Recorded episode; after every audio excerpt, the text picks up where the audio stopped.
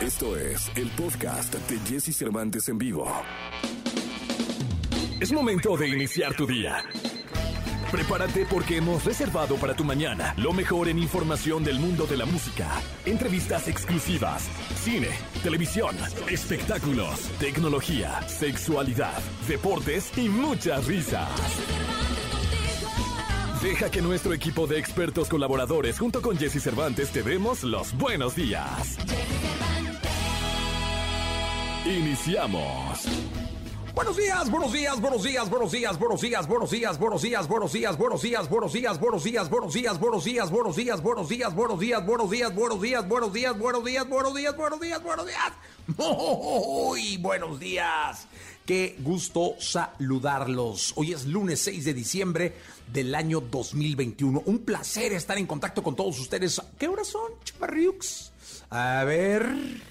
A ver cómo están con la hora. Son las 6 de la mañana con 2 minutos. 6 de la mañana con 2 minutos de este que es el lunes 6 de diciembre. Ya estamos llegando a la mitad casi de la primera quincena del último mes de este 2021. Ya entramos a la recta de las celebraciones, de las cenas de fin de año, de los intercambios, de toda esa bonanza de espíritu que da la Navidad. Así que yo les deseo que se abracen, que se quieran, que se recuerden, que se perdonen, que se pidan perdón y que pues por lo menos en esta época del año disfrutemos de estar con los nuestros. Mis mejores deseos para todos ustedes. Bueno, vamos a hablar de fútbol el día de hoy. Imposible no hacerlo con Nicolás Romay Pinal, el niño maravilla. También hablaremos de la Fórmula 1 ahí mismo. Hoy viene Lazo. Hoy viene Lazo a este programa de radio. Va a cantar, va a platicar con nosotros. Nos la vamos a pasar muy bien. Como los lunes estará Edelmira hablando de sexo el doctor Cerebro, Eduardo Calixto, hablando justo del cerebro, los espectáculos con Gil Barrera, la onda retro y los deportes. Además de que tendremos boletos para el Exa Picnic, que es el próximo 7 de diciembre. Ya el día de mañana estamos en el Parque Bicentenario con los Caligaris y el Exa Picnic. Para que no te lo pierdas mañana, el Exa Picnic en el Parque Bicentenario. Vamos a empezar con una frase. Es una frase de Winston Churchill que me encantó. Y dice, un optimista ve, un, ve, una oportunidad en toda calamidad. Un pesimista ve una calamidad en toda oportunidad. Y es que sí, ¿no? La gente que ve el vaso medio lleno, ¿no? El mismo vaso, pero la gente que lo ve medio lleno, pues siempre ve una oportunidad, venga lo que le venga. Si lo que le vino fue una calamidad, va a tratar de aprender, dejar que pase, hacer un recuento de los daños y seguir adelante. Y el pesimista le viene una gran oportunidad y siempre le ve los pelos. Siempre dice, no, es que no, creo que no estoy preparado. No es para mí en este momento. Tengo que darle tiempo. Es que traigo muchas cosas en la cabeza. Y ahí, ¡pum!, la deja pasar. Y entonces, hombre, me va a ir re mal. O sea, hay mucho riesgo. No, es que tengo que ver lo que puedo perder. Y ya, deja ir las grandes, bueno, deja ir todas las oportunidades, ¿eh? grandes y pequeñas. Así que yo te invito a que fuera de que te consideres pesimista o que te consideres optimista, analices todo lo que te venga, pero analízalo viendo para el frente, analízalo ya empezando a caminar, analízalo ya, ya, ya prácticamente ajustando las velas y aprovechando el viento. No, no lo analices para no hacerlo. Analízalo para intentarlo. Analízalo para lograrlo. Y si fallas, aprendiste y lo vuelves a intentar. Sí, sí, sí, de eso se trata la vida. Lo mejor de los deportes con Nicolás Romay. Nicolás Romay. Con Jesse Cervantes en vivo.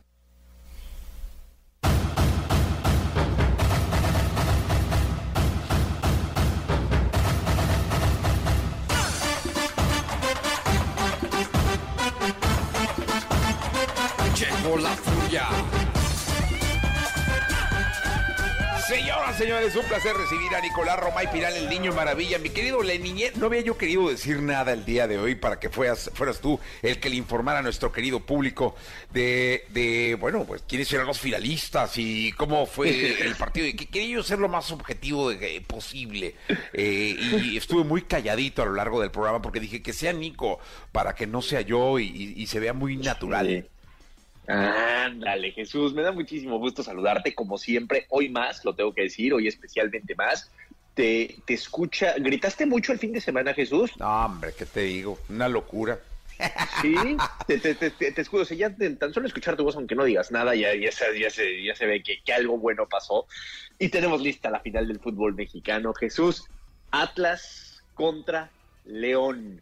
Atlas, después de tanto tiempo, está de regreso en una final. 1999 fue la última final que disputó, que la pierde en penales contra Toluca, una final emblemática, histórica, porque era un Atlas que jugaba de maravilla con Ricardo Lavolpe. Bueno, pues ahora el Atlas de Diego Coca está en la final. Ayer pierde con Pumas 1 por 0, pero el marcador global es de 1 por 1 y por posición en la tabla, los rojinegros están en la gran final. Hubo mucha polémica, Jesús, y la tenemos que, tocar, eh, sobre todo con Juan Mineno, que hay un posible penal. A mí la verdad es que no me parece que hay elementos tan claros para marcarlo. Incluso el árbitro lo revisa en el videoarbitraje. Para mí es una jugada muy futbolera y creo que no hay penal, pero es muy aparatoso porque se lleva un golpe tremendo en la nariz que no deja de sangrar, entonces eso lo hace más aparatoso. Y lo que sí es que creo que se equivoca el árbitro porque después Dinero se echa una chilena, hace contacto con un futbolista del Atlas y marca falta y lo expulsa. Yo creo que a pesar de que también es una jugada muy aparatosa, no era para expulsión. Es que sabes que noquea en principio al jugador del Atlas eh, y fue un momento en el estadio muy difícil. Eh, estando en el estadio es muy complicado porque no ves repeticiones, porque no, estás, ya sabes, con el fervor del, de la gente y todo, ¿no? Lo único que alcanzamos a ver es la chilena y el jugador noqueado, o sea, realmente ahí es lo que, lo que se vio, ¿no?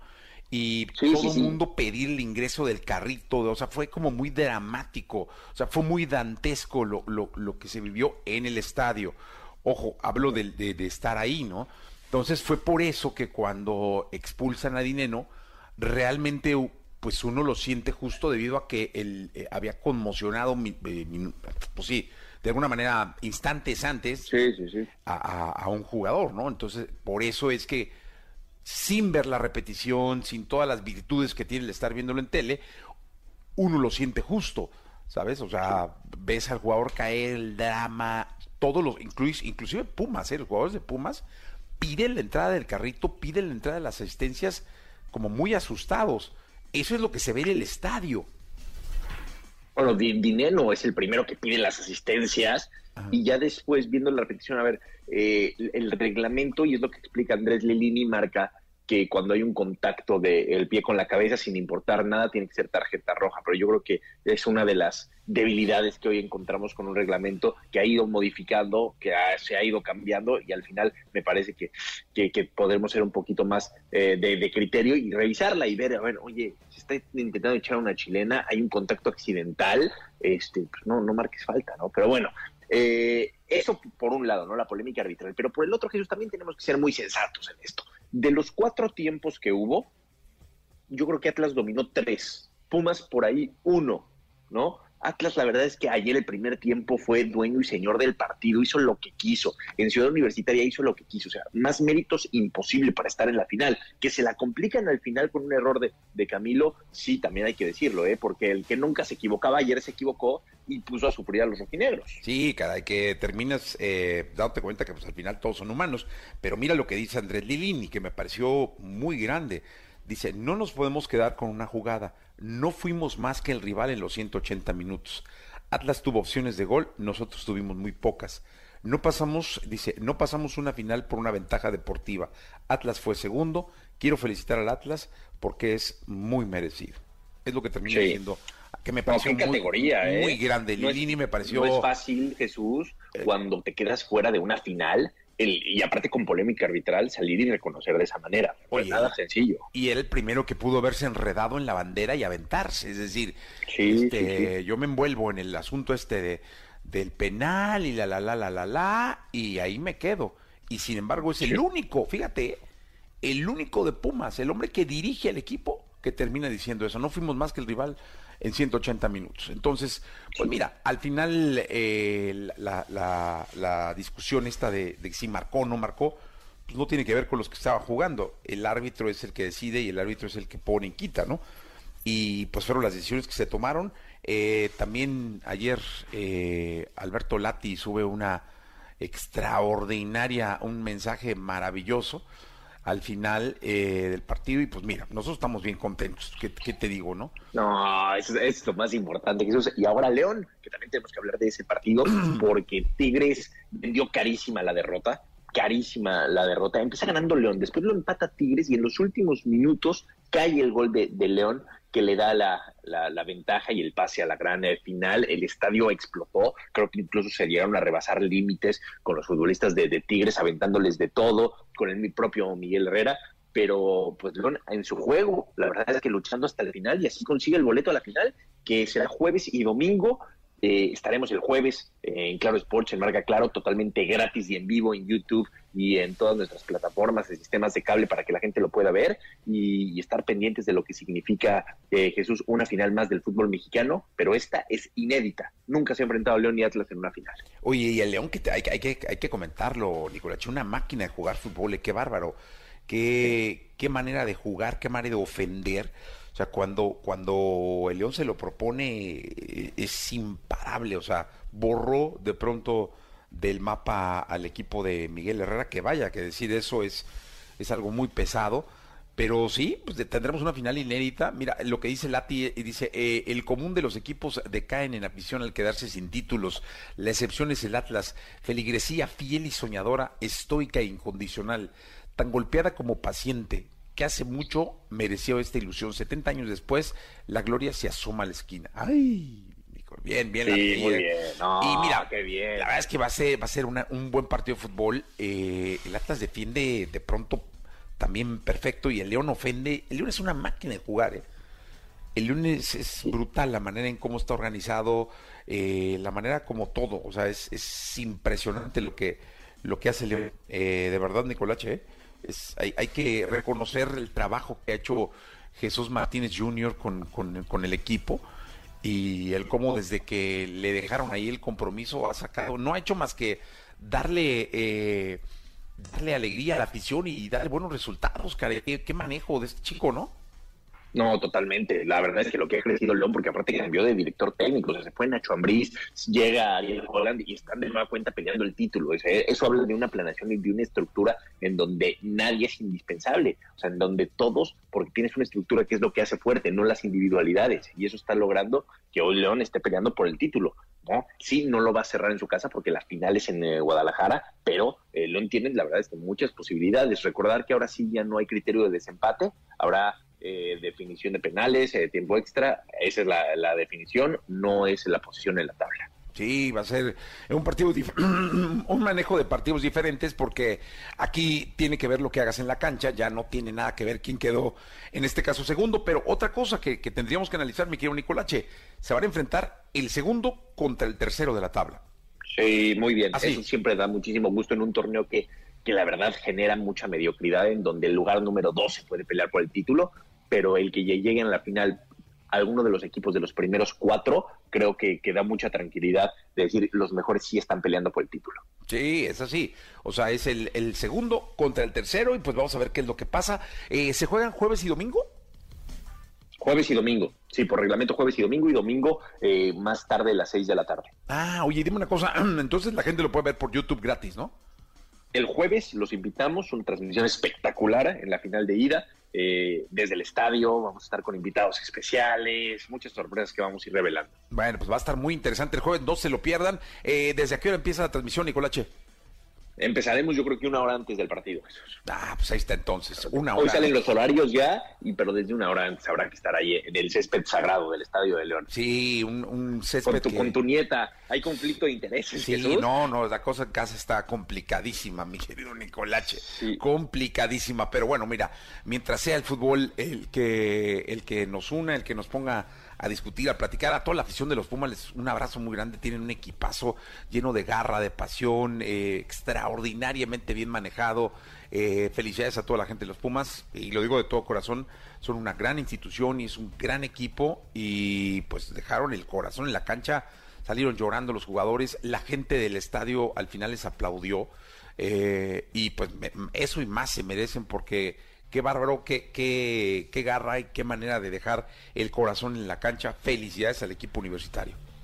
Sí, como debe, como debe de ser. Pues eh, tendremos toda esta semanita para platicar de la final del fútbol mexicano. Jesús, si te parece, en la segunda hablamos de Fórmula 1, de lo que pasó eh, en Fórmula 1, el Gran Premio de, de, Abu Dhabi, en donde el Checo Pérez tiene que abandonar lastimosamente y el campeonato de pilotos está que arde.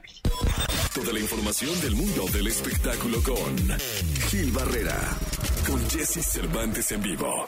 Bien, llegó el momento de los espectáculos en este lunes 6 de diciembre y me da muchísimo gusto darle la bienvenida a Gil Gilillo, Gil Gilillo, Gil Gilín, el hombre espectáculo de México. ¿Qué nos cuentas, Gil Gilillo? Mi querido Jesse, ¿cómo estás? Buenos días. Oye, muchas felicidades a todos los muchachos aficionados al Atlas que les fue también la noche de ayer. Pues ya hay final.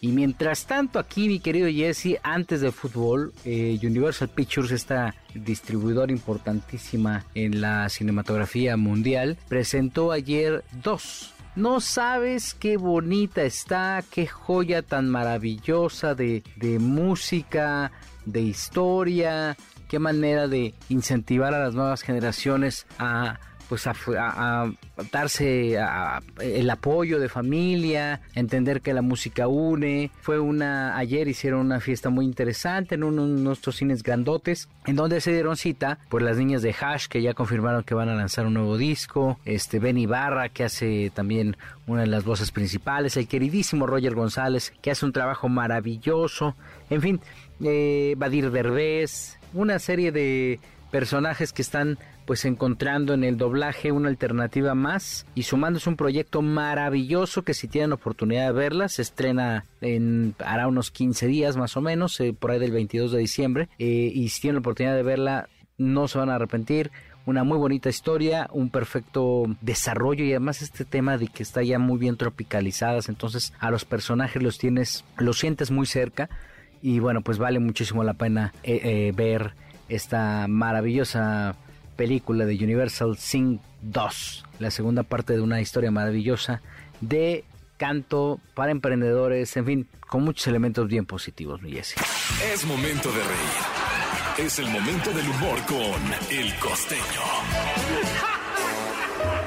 Hoy es lunes, familia. Muchísimas gracias por escucharnos. Yo soy Javier Carrasco El Costeño y lo invito a que me siga en mis redes sociales. Mi Facebook, acuérdese, mi fanpage es El Costeño y mi Twitter, arroba Costenoaca.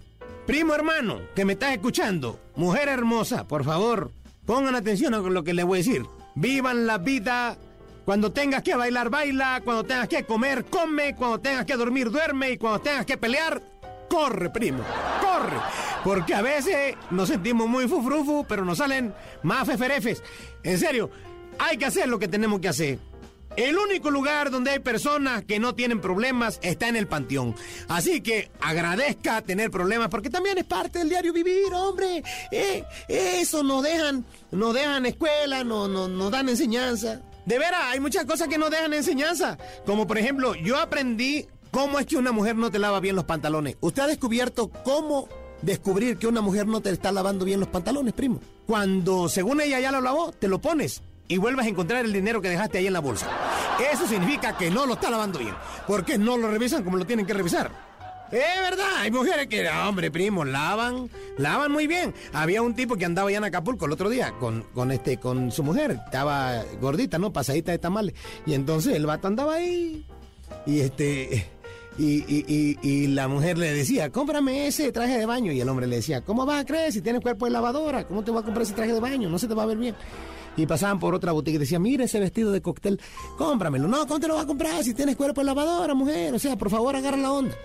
Este desgraciado. Y entonces así la traía, ¿no? Oye, cómprame, cómprame ese pareo. Pero ¿cómo te voy a comprar un pareo si tienes cuerpo de lavadora? Y en la noche eh, el hombre andaba que re, que no, andaba querendón. Y le dijo a su gordita, échate a andar la lavadora, vieja. Y le dijo la mujer, para ese trapito, lávalo a mano, primo. Oiga, nos escuchamos mañana. Muchísimas gracias por oírnos. Estamos en, con Jesse Cervantes en Nexa. Muchas gracias. Sonrían mucho, perdonen rápido y dejen de estar fastidiando al prójimo, oiga.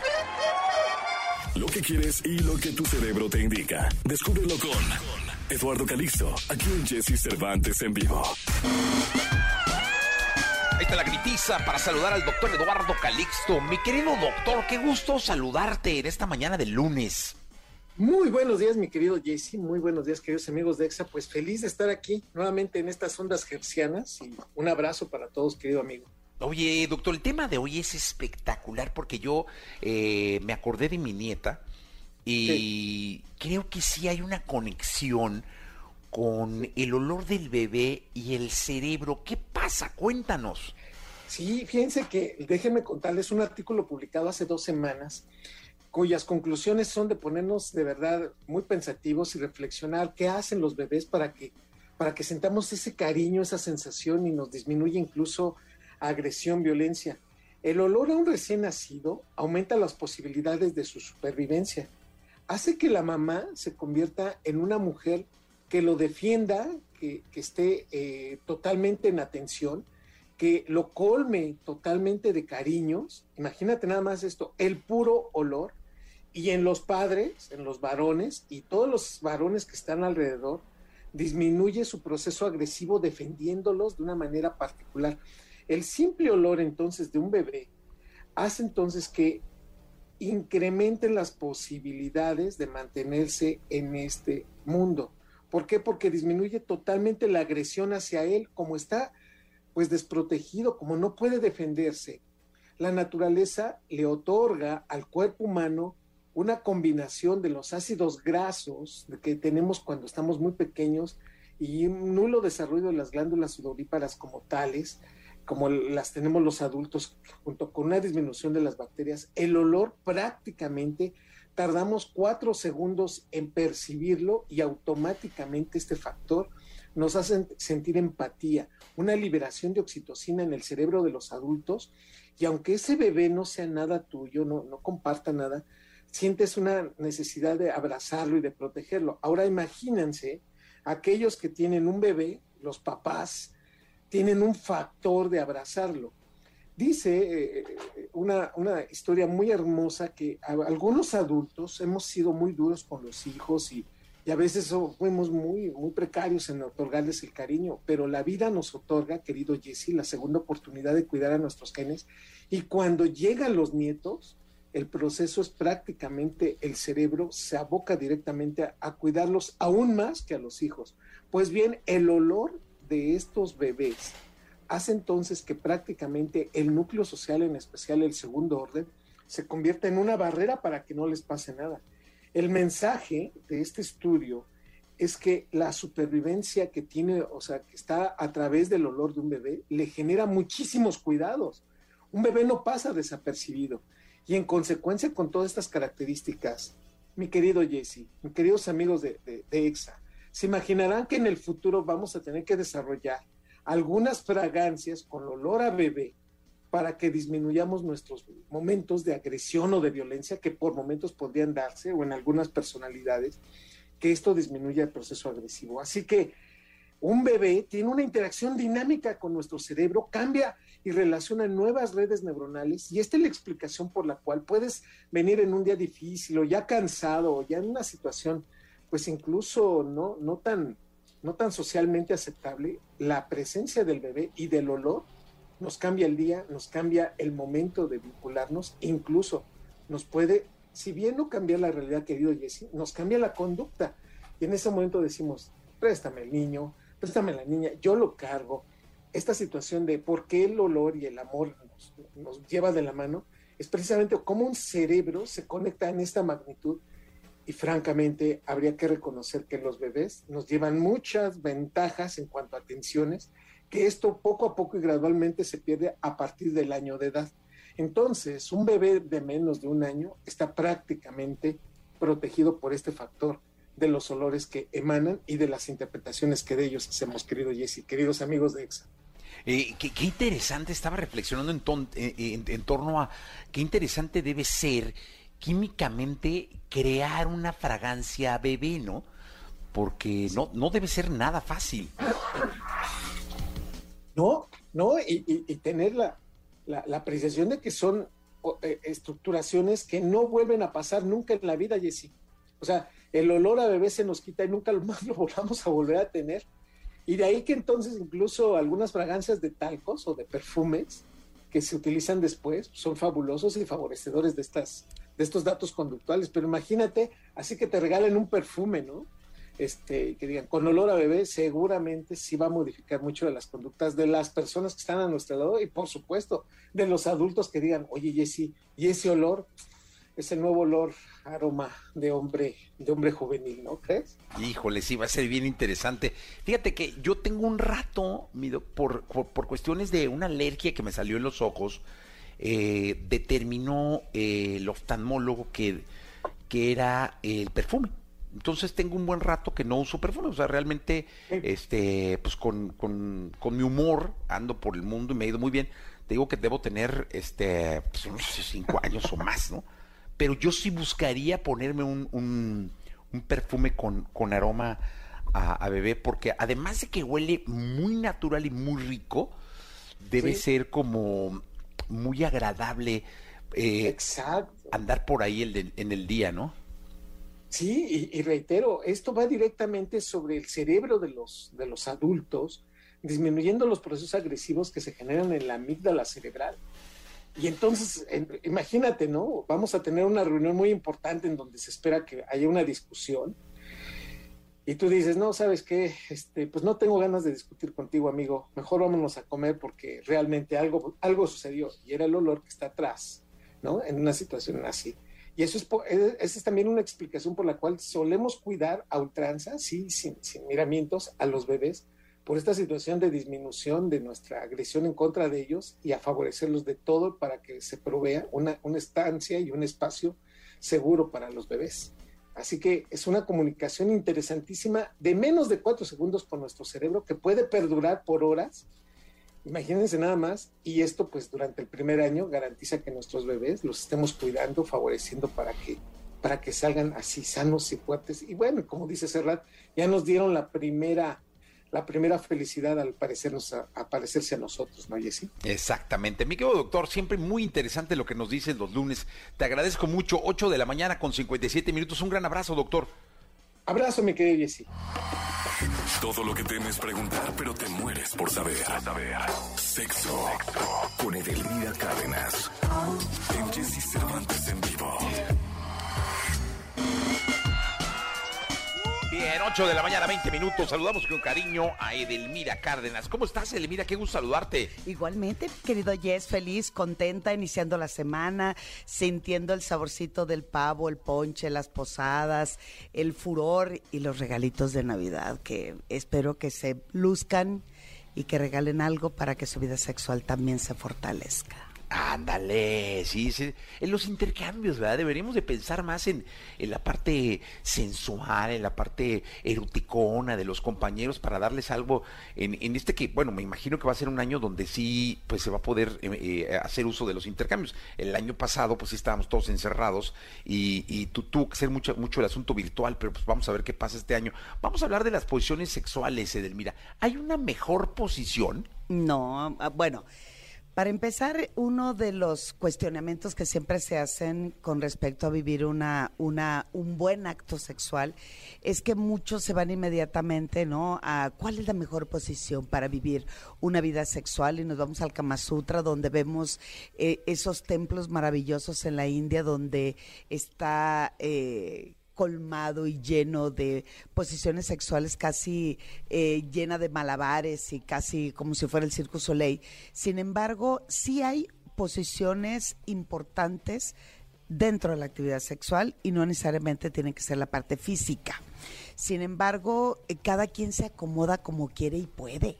El asunto es que no te tomes como si fuera lo más importante ese malabar en la actividad sexual, como si eso te determina como una o un mejor amante. Hay algunas personas que dicen, no, que si la posición 58, que la 69, que la vaquerita invertida, que el salto del tigre, chivito en precipicio. lo divertido de eso es cómo te esmeras en buscar alternativas para jugar en la actividad sexual. Para eso es una posición sexual. Ahora, imagínate, ya es que eh, tengo un problemita de articulaciones, tengo una situación tal vez de, un, de una discapacidad o tengo una enfermedad o simplemente eh, no se me da mucho la creatividad en, en la actividad sexual, pues entonces es ahí donde sí podemos empezar a entrenar diferentes posturas, pero todo de acuerdo a lo que me está sucediendo en ese momento. O sea, si tú te pones a prepararla, ves el librito, ya sabes, ¿no? Ay, ahora me voy a inventar esto y luego le voy a subir la pierna y ahora le voy a bajar y ahora, cuando en realidad la mejor posición sexual en la actividad es la posición de tu creatividad y la manera en que deseas transitar en el placer. Por lo tanto, eh, lo divertido de esto es cómo le damos tiempo al arte amatorio cuando decimos, ¿y si cambiamos? ¿Y si hacemos? Y a ver, levanta la pierna. El asunto es reírse, el asunto es sentir que estamos compenetrados el, el uno o la una hacia la otra y dejar de estar siempre pensando en que va a haber un calificativo o que eh, lo que estoy haciendo me va a servir para que me digan si soy o no un buen amante. Oye, dime una cosa, entonces sí, yo estoy totalmente de acuerdo contigo. Tiene que ver con, incluso puede ser que tenga que ver con la relación que tengas con la pareja, con, eh, tiene que ver con la, la energía, con, con, la vibra, eh, porque incluso a lo largo de los años puede ir cambiando esa mejor posición, ¿no? Puede ser que en un momento sea, el, es que yo no me sé los nombres, caray, pero determinada posición y al, paso de un par de años cambies y entonces escojas otra porque uno engorda un poquito más que lo no sé tiene que ver eso sí. Sí mira sí y también tiene mucho que ver, qué bueno que lo menciona Jess, porque eh, lo que sí es que te vas acomodando. El problema es que cuando te anidas en una sola posición, se vuelve totalmente monótono tu actividad sexual. Entonces, lo que sí sugerimos, sobre todo si hay un embarazo, si deseas estimular más el clítoris, si, por ejemplo, hay una posición sexual, bueno, no posición, una actividad que se llama pompoir donde la mujer se sube y con la vagina empieza a darle eh, masaje al pene. Sube y baja y hay contracciones de la vagina, lo cual permite que se apriete, que también en algunos otros eh, eh, este, momentos le llaman también de perrito, por ejemplo. Pero hay una posición que es fantástica que se llama la cucharita, en donde estamos acostados de ladito y al mismo tiempo la pareja puede estar estimulando el clítoris y se puede dar la penetración. Ahora, cuando muchos eh, varones en donde su autoestima se ve mermada porque le, su preferencia es con respecto al tamaño del pene, pues entonces sí hay que hacer algunas sugerencias para que eh, su estímulo y su placer sea en base a ciertas posiciones o eh, la mujer embarazada, por ejemplo, eh, no se recomienda la posición del misionero, que es cuando él se sube arriba de ella, la posición de la cucharita es la más indicada. Entonces, en ese tipo de circunstancias, sí es recomendable alguna posición. El asunto es que hay algunas personas que se quieran hacer o desean ser demasiado creativos y en el, en el momento del acto están y cambie y cambie y cambie la posición, entonces eso desconcentra mucho y hay que preguntarle primero a la pareja, porque eh, al menos en mi caso, en mi caso, eso de que me estén preguntando a cada instante, ¿estás bien? Eh, ¿Te está gustando? Y, cambiamos de posición. Y pues a una la desconcentra, mi Jess. Y entonces, pues no, no, no, uno tiene que eh, ir llevando y sobre todo practicando posiciones donde me voy acoplando estímulos y placeres que en ese momento se enaltecen porque siento que estoy trabajando una verdadera intimidad y una buena conexión con mi pareja. Pues la verdad es que eso, yo creo que se trata además de comunicación, ¿no? Como siempre lo hemos dicho, el sexo es comunicación en todo. Eh, no solo en, llegar al encuentro final o, o, el encuentro que concrete un buen momento, una relación, un gran amor, qué sé yo, sino permanentemente estar viendo qué se hace y cómo se hace y quizá la penetración pueda ser la última parte. Así es, porque la posición me va marcando mucho el juego, la posición me va marcando cómo nos vamos acoplando y acomodando. La posición me permite también sacar mi creatividad, pero la posición, recordemos, más importante es cómo lograr incrementar o equilibrar mi intimidad a través del contacto. Sí, la verdad es que sí, es, es, esa parte es la que creo que nos puede hacer sentir muchísimo más. Edelmira, gracias por estar con nosotros en este lunes. Ay, te lo agradezco tanto, mi Jessy. Quien desee buscarme para alguna consulta, terapia o evento o lo que sea, estoy en mi Twitter e Instagram, arroba sexualmente Edel, y en Facebook, edelmira.mastersex. Pero, mi Jess, ahora que soy doctora, ¿qué cambio a, a Doctor Sex? ¿Tú qué opinas? Ok, sí, pues deberías irlo adecuando, caray, ¿no? Ay, que tengan bonita semana. Muy merecido con todo el esfuerzo que toca sacar un doctorado, más que merecido de verdad. Eh, Edelmira, muchas gracias. Eh, igualmente y nos vemos como cada miércoles también. Toda la información del mundo del espectáculo con Gil Barrera, con Jesse Cervantes en vivo. Bien, llegó el momento de los espectáculos. Esta es la segunda de espectáculos con el hombre espectáculo de México, el querido Gilgilillo, Gilgilillo, Gilgilín, al cual saludo con cariño. Mi querido Gilgilillo, ¿cómo estás? Mi Jessy, ¿cómo estás? Buenos días, buenos días a todos. Una vez más, muchas felicidades. Oye, pues muy contento porque al final, en lo que parecía algo que iba a ser totalmente adverso, se, se volcó de nueva cuenta en la buena voluntad y el buen corazón de muchos mexicanos. Se alcanza una meta importante importante, 387 millones, más de 387 millones para, para redondearlo, ¿verdad? Básicamente. Y la verdad es que este, muy contento porque al final este ejercicio de filantropía que lleva tantos años trabajando para eh, eh, pues concienciar a la gente, está trae resultados y sigue moviendo eh, masas para que la gente pues le done, le entre con una lanita al teletón y se alcancen este muchos tratamientos para gente que lo necesita, ¿no? Sí, es lo más importante además, sabes que lo más importante es la sana costumbre que ya se le hizo a muchas, a cientos de familias, a miles de familias mexicanas de donar cada año, de cerrar el año donando con el teletón, que eso es espectacular espectacular. Gil y yo estuvimos ahí en el cierre como conductor virtual,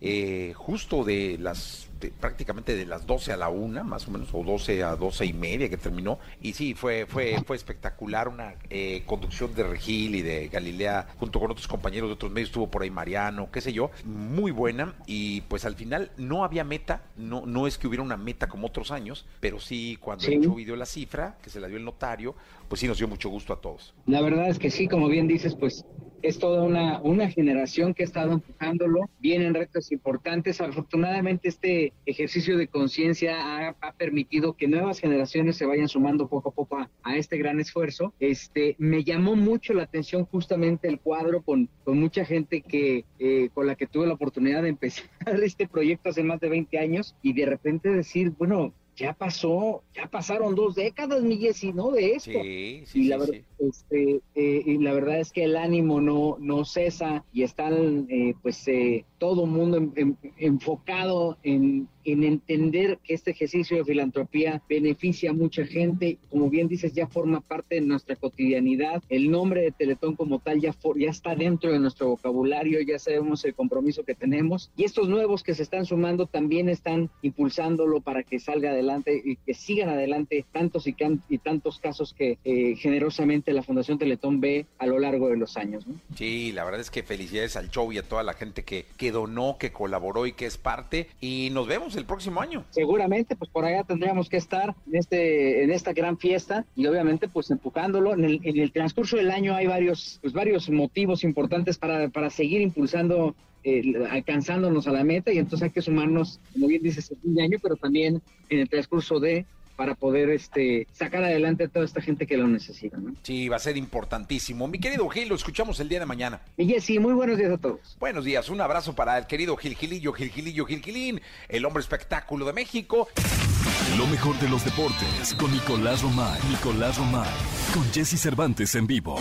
Llegó el momento de la segunda, la segunda de deporte. Está con nosotros Nicolás Romay Pinal, el niño maravilla. Mi querido niño, mi querido Nicolache. Cuéntanos, oye, ¿Cómo ¿qué, está? qué imagen la de Checo Pérez, este, con el casco en la mano y ya abajo de su coche? Esto fue una imagen que, uff, cómo me movió. Sí, la, soledad que muchas veces tienen los pilotos cuando se enfrentan a este tipo de situaciones. El día de ayer el Checo Pérez tiene que abandonar después de un choque con Leclerc, en donde el mismo Checo acepta que ninguno de los dos es culpable, ¿eh? porque la pista era un circuito callejero muy estrecho, entonces no cabían los dos, o sea, tenía que haber contacto. Checo se lleva la peor parte porque tiene que, que abandonar la carrera, un golpe durísimo para Checo y para Red Bull sobre todo, por esa eh, pelea, primero de Lewis Hamilton y de Max Verstappen y también el campeonato de constructores.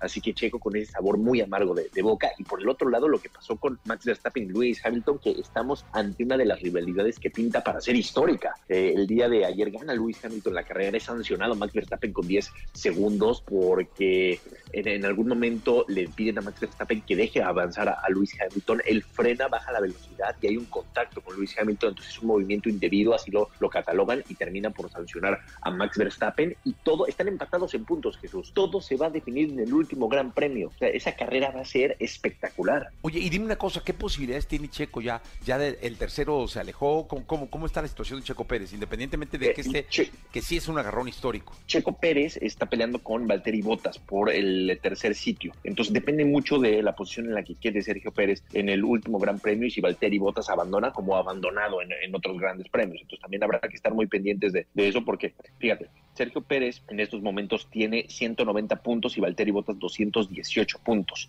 Eh, Max Verstappen y Lewis Hamilton están empatados con 369.5 puntos. Entonces va a ser un tiro también muy bueno el de Valtteri Bottas y el de Sergio El Checo Pérez, aunque luce muy complicado para el mexicano. Y en el de constructores, Mercedes tiene 587.5 puntos y Red Bull tiene 559.5 puntos. Entonces también si por ahí abandona, o sea, se tienen que juntar muchas cosas, pero si por ahí Red Bull hace el 1-2 y Valtteri Bottas abandona, pueden, pueden pasar cosas. Sí, no, la verdad es que va a estar, va a estar bien interesante. ¿Dónde será el último Gran Premio? Es en Dubái. wow. Aparte me imagino que va a ser eh, suntuoso y todo el asunto, ¿no? No, bueno, imagínate, como, de, como debe de ser, ¿no? Espectacular.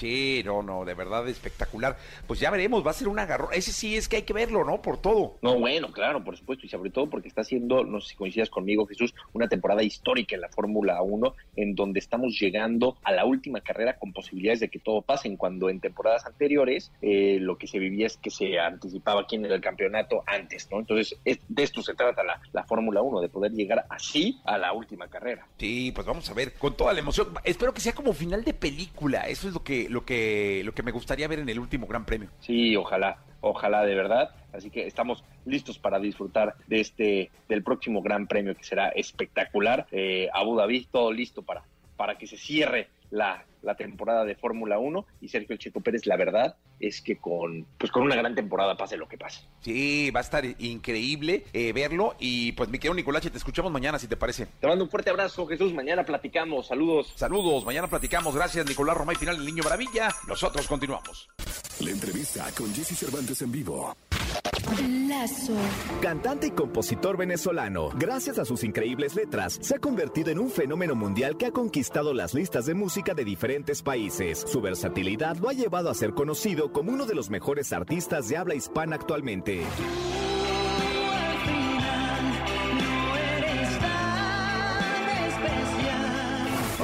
Aquí con Jesse Cervantes, en Exa nos acompaña Lazo, quien nos hablará acerca de un cuento de Navidad, además de alegrarnos esta mañana con su música.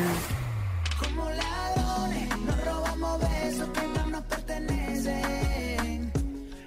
mañana, 9 de la mañana con 15 minutos. Saludo con muchísimo cariño y le doy la bienvenida a este programa de radio a Lazo. ¿Cómo estás, Lazo? Qué, qué estás, gusto verte y bien, feliz de saludarte, de tenerte de nuevo en EXA. Es un, un placer, de verdad.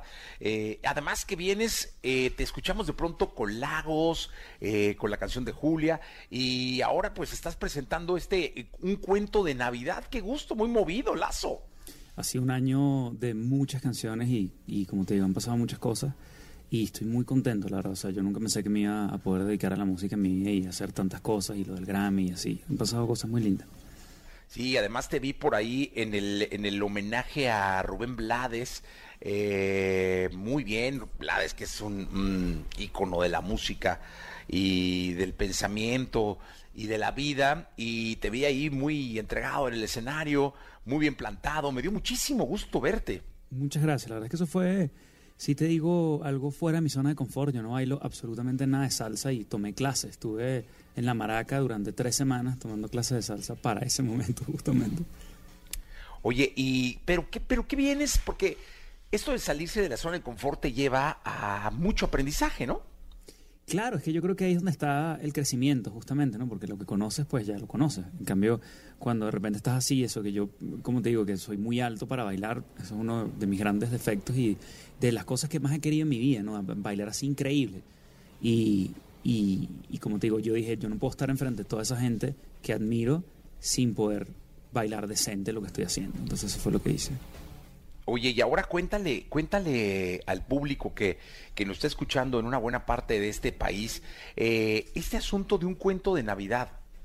Mira, un cuento de Navidad es la mezcla entre teatro y concierto. Es un cuento que está basado completamente en la obra de Dickens, en el cuento de Navidad de Dickens, donde él recorre su pasado, presente y futuro aprendiendo pues todas las cosas que, que conlleva el verse, ¿no? Y entonces tenemos tres sets, el set del pasado, que es cuando comencé, el set del presente es la mitad de mi carrera y el set del futuro, que es el de ahorita, ¿no? Cada uno con, con sus momentos y, y, lo lindo del caso es que no es un concierto normal, sino hay mucha interacción con el público y, y realmente es algo que, que hicimos el año pasado, este, hicimos como la primera parte el año pasado en streaming, vendimos 20 mil boletos y fue una locura y ahorita lo estamos llevando a cabo en cuatro ciudades y una de ellas, obviamente, que es Ciudad de México. Que será el 21 de diciembre, ¿no? 21 de diciembre en el Teatro eh, de la Ciudad, que de hecho he ido muchas veces a ver a otros artistas y no puedo creer, no puedo creer que esté ahí, honestamente, estoy muy feliz. Oye, ¿y, y cómo ve el lazo del futuro? Es decir, el lazo de, de no de ahorita, de los próximos años, que, que ya se va viendo uno, al lazo que empezaba. ¿Cómo se ven entre ellos? Si pudieran platicar, este, ¿cómo sería esa conversación? Mira, le diría muchas cosas. O sea, generalmente la, la, mayoría de las cosas que les diría era tipo, o sea, agarra clases de esto, ve a este lugar, este, no te tardes tanto en sacar canciones, saca más canciones. O sea, ese, tipo de cosas como más para acelerar el proceso que, que porque lo estoy haciendo mal, ¿no? Porque cuando uno arranca, uno arranca con mucha inocencia y, y mucha inexperiencia. Se cometes muchos errores, le diría eso, tipo, le agarraría la manito y le diría, brother, camina por aquí, haz esto y haz-". o sea, sería como un manager de mí mismo. Sí, que es, es- es- pero esa quizá luego termina siendo la parte más disfrutable, ¿no?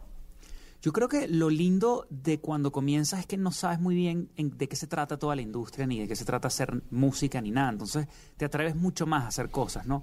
Que ya ahorita cuando conoces que hay un sistema, que tú tienes que hacer esto, que las canciones, que...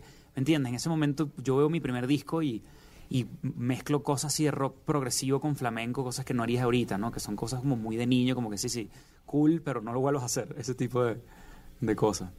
Oye, ¿te, te escuchamos, Lazo? Claro, por supuesto. Este es mi más reciente sencillo que se llama De mí, de mí, de mí y es con mi querido José Madero. Una canción muy triste para comenzar el día.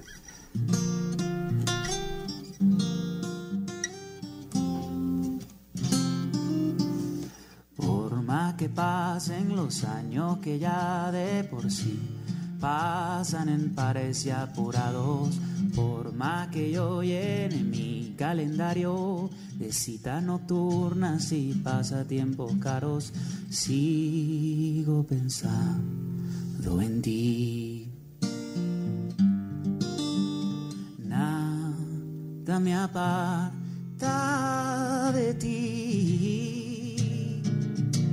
Y aunque yo ya esté con otra y esté distancia en contra, no puedo olvidarte, no puedo arrancarte de mí, de mí, de mí, de mí, de mí, de mí, de mí, de mí. Y aunque tú ya estés con otro y lo que te pido sea loco, haz lo que quieras, pero no te olvides de mí, de mí, de mí, de mí, de mí, de mí.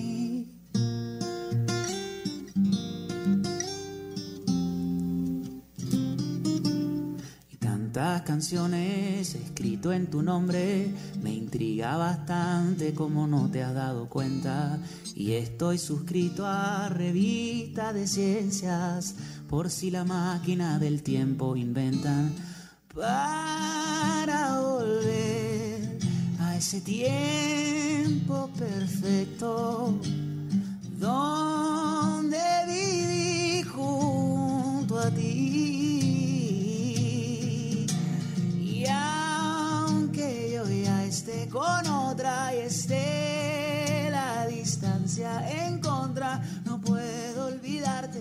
no puedo arrancarte de mí, de mí, de mí, de mí, de mí, de mí, de mí, de mí. Y aunque tú ya estés con otro y lo que te pido sea loco, haz lo que quieras, pero no te olvides de mí, de mí, de mí, de mí, de mí, de mí. ¡Ale! Lazo con nosotros. Oye, me acuerdo que de los primeros artistas que vi anunciados en cartelera, que ya venían como abriendo los conciertos, y me dio mucho gusto, fue, fuiste tú en Miami. Entiendo que fuiste de los primeros en dar conciertos ya cuando se empezó a abrir el panorama en Estados Unidos. Y recuerdo haber visto un lugar totalmente lleno. Sí, o sea, eso fue, como dices tú, como un, un saltico, fue en febrero, en marzo del- de, este año, ¿no? Y realmente Florida ha sido bastante abierto con respecto al, al COVID, pero igual era un tema anunciar y hacer conciertos, ¿no? Pero creo que lo más complicado de eso fue eso, pasar un año parado de hacer canciones y, y- no saber qué ocurren con ellas, estar en un escenario donde había un gentío en Miami y, y eso estás temblando, tienes miedo, ese miedo como cuando estás comenzando, que dices, bueno, espero hacerlo bien, ¿sabes? ¿Cómo explicarles? Tipo, tengo un año y medio que no hago esto y, ¿sabes? Pero fue, fue, fue muy bonito. Sí, claro. Oye, te mandan saludar de la Ciudad de México, eh, de Toluca, de Guadalajara, de Mazatlán, eh, de Ciudad Juárez, de Los Ángeles, de Catepec, de San Luis, de Aguascalientes, de Veracruz, de La Paz, de Tuxtla Gutiérrez. Fíjate que algún día Miguel Bosé me dijo, me decía, bueno, fue hace un tiempo, que platicando me decía que él, él sentía que conocía más México que otros mexicanos y que era un país en el que te podías pasar años de gira si es que tuvieras que hacer todo el país. ¿Tú ya has pensado recorrer México? Porque veo que te saludan de todas partes, He caray. recorrido mucho, mucho México y es un país que adoro. Tengo aquí seis años viviendo y lo conozco también muy bien gracias a festivales, a giras, a conciertos, a mil cosas, ¿no? Porque aquí están pasando muchas cosas todo el tiempo, ¿no? Que es una de las grandes cosas de, de México y también que es un país que, que tú tienes ciudades muy diferentes dentro del mismo, dentro del mismo territorio, cosa que, que es loco, ¿no? Que tú comparas, no sé, en Monterrey con Guadalajara y son dos cosas completamente diferentes y eso es muy lindo, ¿no? Cuando tú visitas y, y conoces a la gente y te llevan a lugares, eso, como te digo, es algo que, que, que, me sorprendió desde el primer momento que, yo llegué aquí. Eh, Lazo, si tú tuvieras que eh, cantar una última canción un, un 31 de diciembre y dedicárselo eh, pues a la gente que te escucha, a la gente en general, sí, 31 de diciembre, 10, no, no, porque es muy temprano las 10, digamos eh, 11 de la noche con 53 segundos. Te dije, Lazo, tú eres el que vas a cantar la canción eh, con la que le vamos a dar la bienvenida en todo el mundo al año. ¿Qué canción cantarías? Hay una canción que está en Cuatro Estaciones, que es el último disco que saqué, que tiene un nombre peculiar, pero más o menos como que resume de lo que va, ¿no? La canción se llama Ibuprofeno y habla de una persona con la que tú estás que la está, no la está pasando bien. Y tú le dices, yo sé que la está pasando mal, yo sé que está duro, pero lo que tú necesites, aquí estoy, a tu ritmo, ¿no? Evidentemente. O sea, cuando tú quieras, lo que necesites, aquí estoy, para ti. Esa es la que la quería, porque realmente hemos vivido un par de años raros. Entonces creo que es una buena canción. Pues la escuchamos. Por favor. Venga.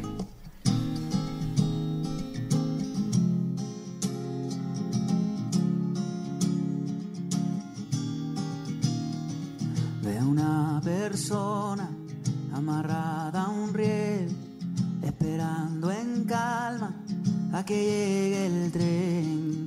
De una persona sin saber nada, en un barco naufragando sola en medio del mar. No sé si sea mi impresión y nada está pasando, pero si hay algo de razón No siga dudando cuando todo salga mal, cuando ya no aguantes más y el mundo no te entienda y nadie te defienda. Cuando sufras por amor, se te quiere el corazón. Ahí estaré contigo en todos los sentidos. Quiero ser venda y vitamina, ser tu terapia y medicina, tu cura de sueño, ibuprofeno. Pa' que la vida ya no te duela.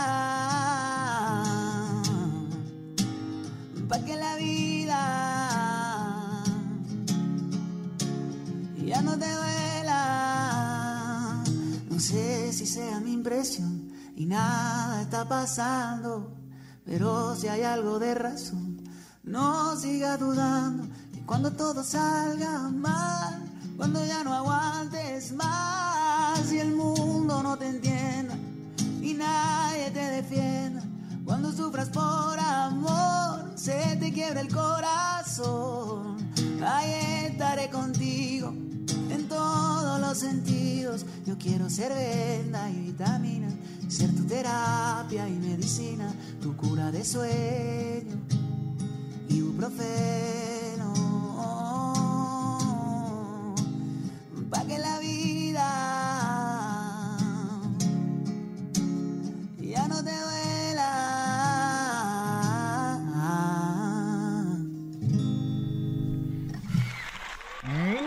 canción para, para dejarnos con un espíritu de, de, pues de que, de que hay que estar juntos, ¿no? Y de que eh, ahora sí que aquí no aplica esto de más vale solo que mal acompañado, es más vale acompañado que solo.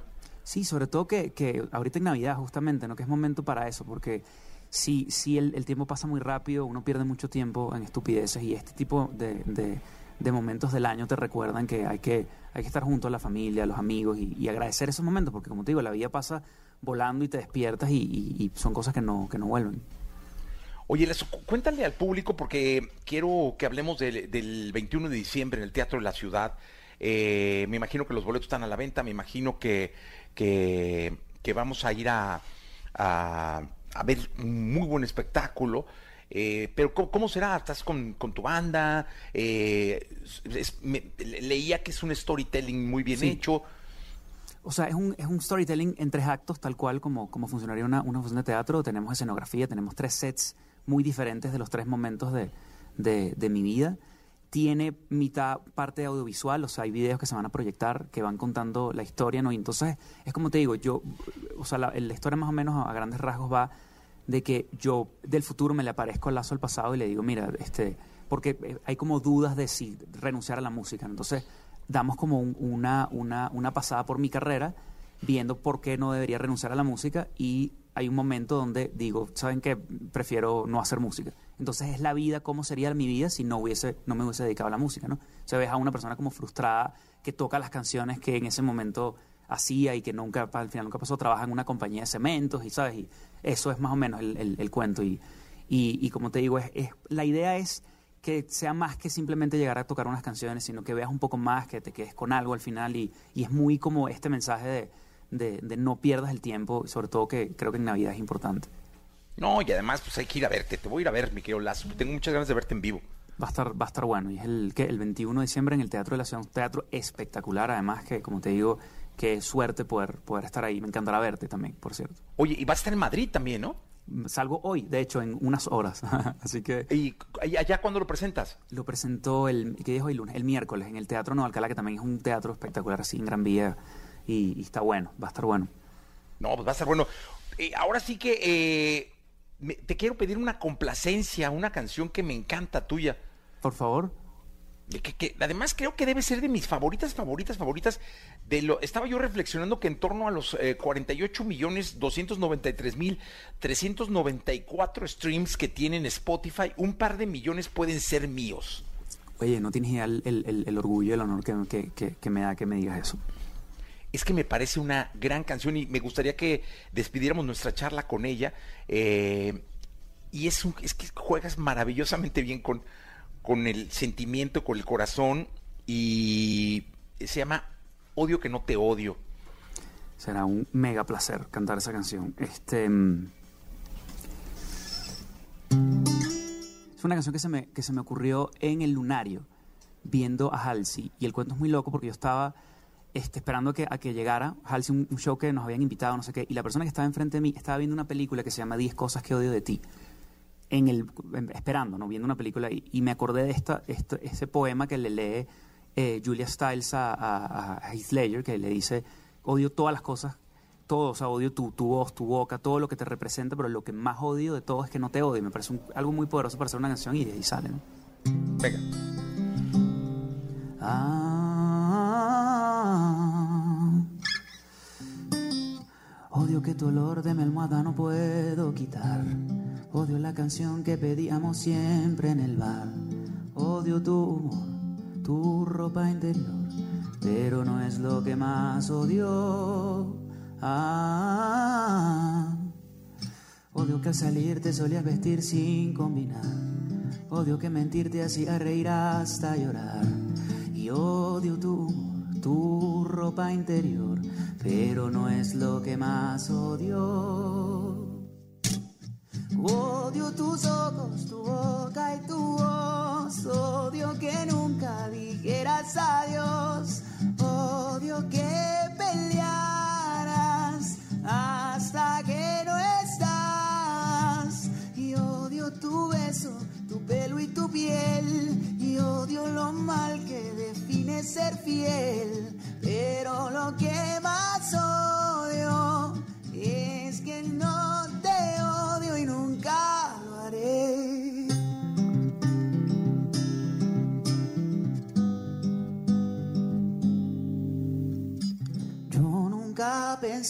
no lo vi venir, que sería quien me iba a hacer sufrir. Yo contaba un par, pero fuimos tres para ir a bailar. Demasiados pies, no me gusta odiar, no me siento bien, no me gusta odiar. Tú me obligas, tú me obligas, no me gusta odiar, no me queda bien, pero te lo has ganado. Odio tus ojos, tu boca y tu voz. Odio que nunca dijeras adiós. Odio que pelearas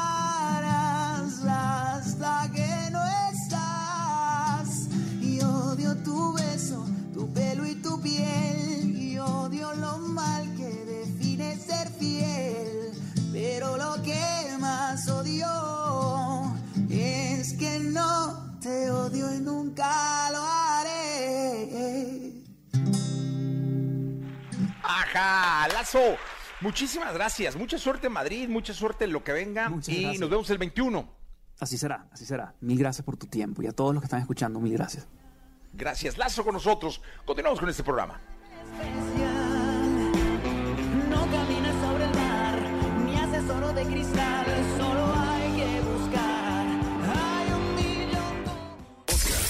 Escuchaste el podcast de Jesse Cervantes en vivo.